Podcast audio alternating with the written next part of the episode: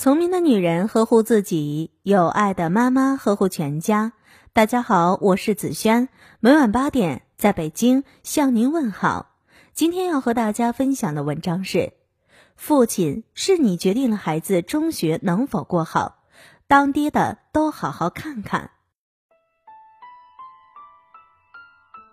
在孩子的成长过程中，父母言传身教对孩子的一生有着重要的影响。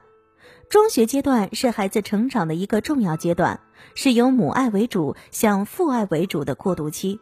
这个时期，母性之爱可以适当减少，父性之爱可以适当增加。爸爸需要付出更多的爱来关心孩子。爸爸对孩子来说是非常重要的存在，孩子的人生方向需要爸爸帮着做出正确的导航，用理性的父爱去帮助孩子，孩子才能健康成长。母爱给满足感，父爱给方向感。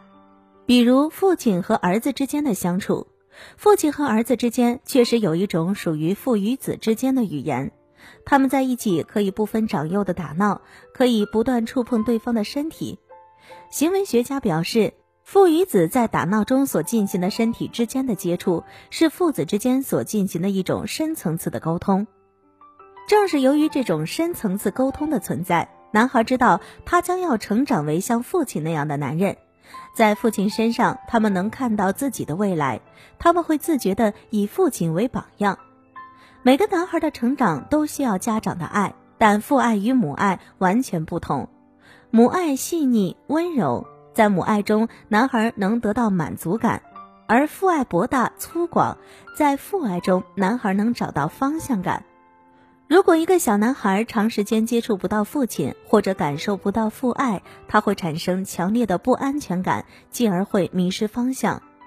男孩是需要父亲的，他们需要从父亲身上看到自己的定位。我们需要模仿父亲的行为，来使自己成长为男子汉。所以，为了男孩的健康成长，父亲千万不要以工作忙为理由而忽视了儿子。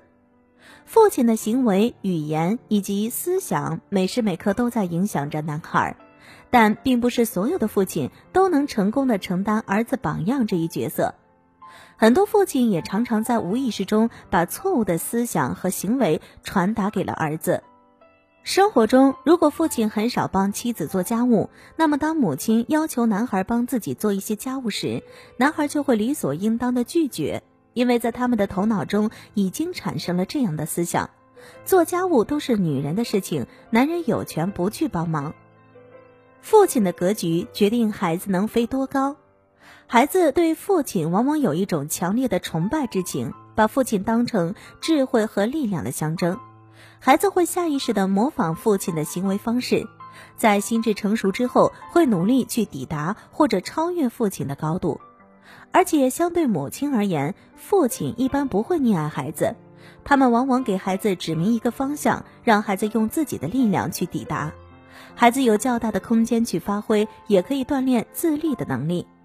所以，父亲给孩子最好的教育，不是事无巨细的体贴照顾，而是指引方向的励志教育。一个好的父亲，一定要在格局和励志上为孩子做好榜样。这样，在未来将会决定孩子所能抵达的上限。孩子性格不同，父亲角色不同。作为男孩的父亲，如果你对做榜样还没有足够的信心，不妨借鉴以下几种观点和方法。面对青春期的男孩，让他们感觉到道德约束的力量。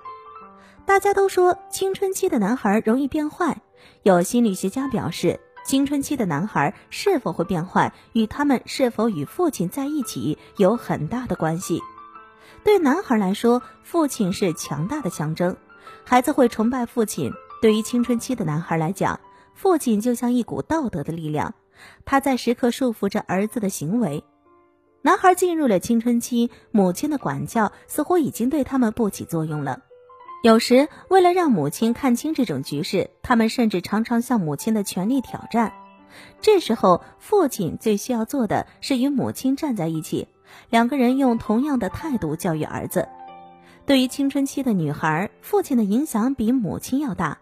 除了父亲的勇敢、宽厚等特点适应青春期孩子的心理特征外，女孩还可以从父亲身上找到理想化的异性形象，学会如何与异性相处。一个缺乏父爱的青春期女孩，更容易从家庭之外的男性身上寻找父亲般的关爱，特别是当这份关爱又突然失去时，孩子很难面对这种创伤和打击。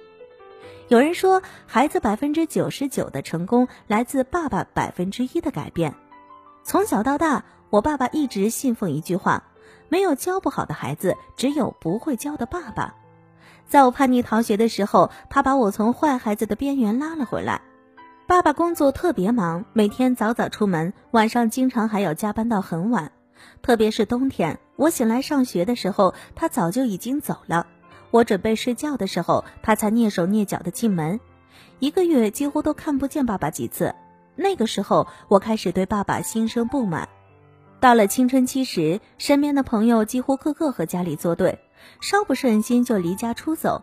我当然也要跟上伙伴的步伐，不写作业，在学校和老师顶嘴，经常放假甚至逃学。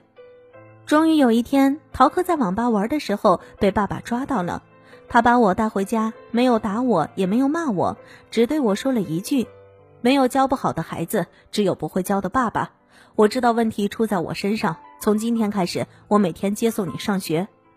就这样，爸爸改变了十几年来早已习惯的作息时间，兑现了自己的承诺。这让我再次感受到了爸爸的温暖。因为爸爸那几年无时无刻的陪伴，让我最终考上了重点大学。如果你认为孩子有很多不好的习惯，要记住，想要孩子改变，首先要自己改变。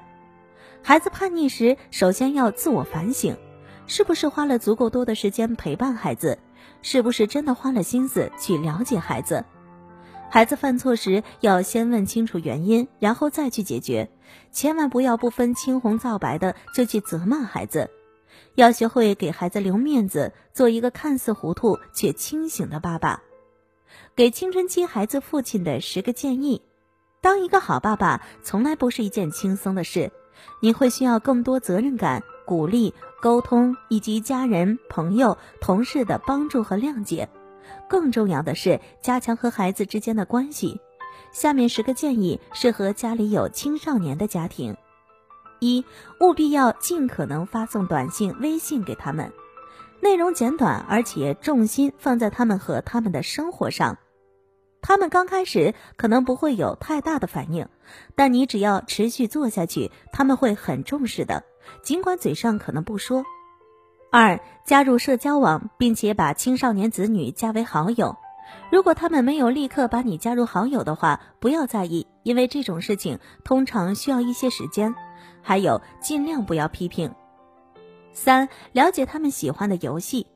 这年头，大部分网络游戏可以与世界各地的人对战。如果你的孩子喜欢玩网络游戏，那么你可以和他一起玩，甚至还可以和其他父子一起比赛。四、写一本简短的书，给亲爱的儿子的人生课。每星期写一些你从人生中学到的最重要的课程，别忘了写下你如何学到这些教训，这会使他们看起来倍感有趣，可以帮他们更了解你。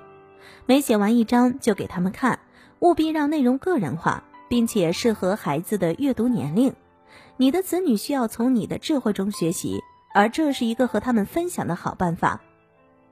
五、支持他们的活动，假如青春期子女即将面临一些大活动，不妨给他们经济支持，让他能够用非常特别的方式庆祝一番。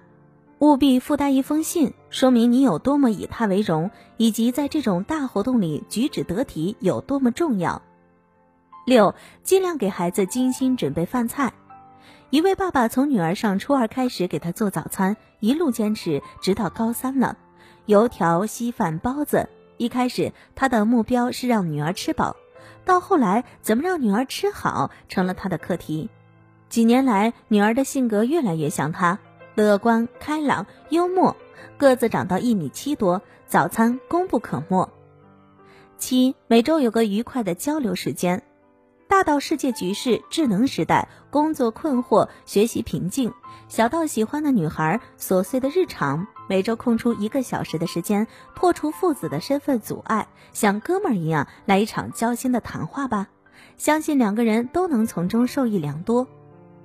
八，一起计划下一次家庭旅行，想想在一起时要做什么，同时也让青春期子女参与计划，一起做这些事情，感觉会更好。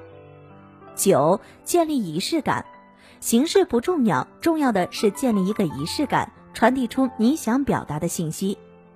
十，务必让生日特殊一点儿，这点适用于所有年龄的孩子。尽管有时候青少年会表现出好像生日没有什么大不了的样子，但其实每一个人，即使青少年也一样，都喜欢有人帮他过生日。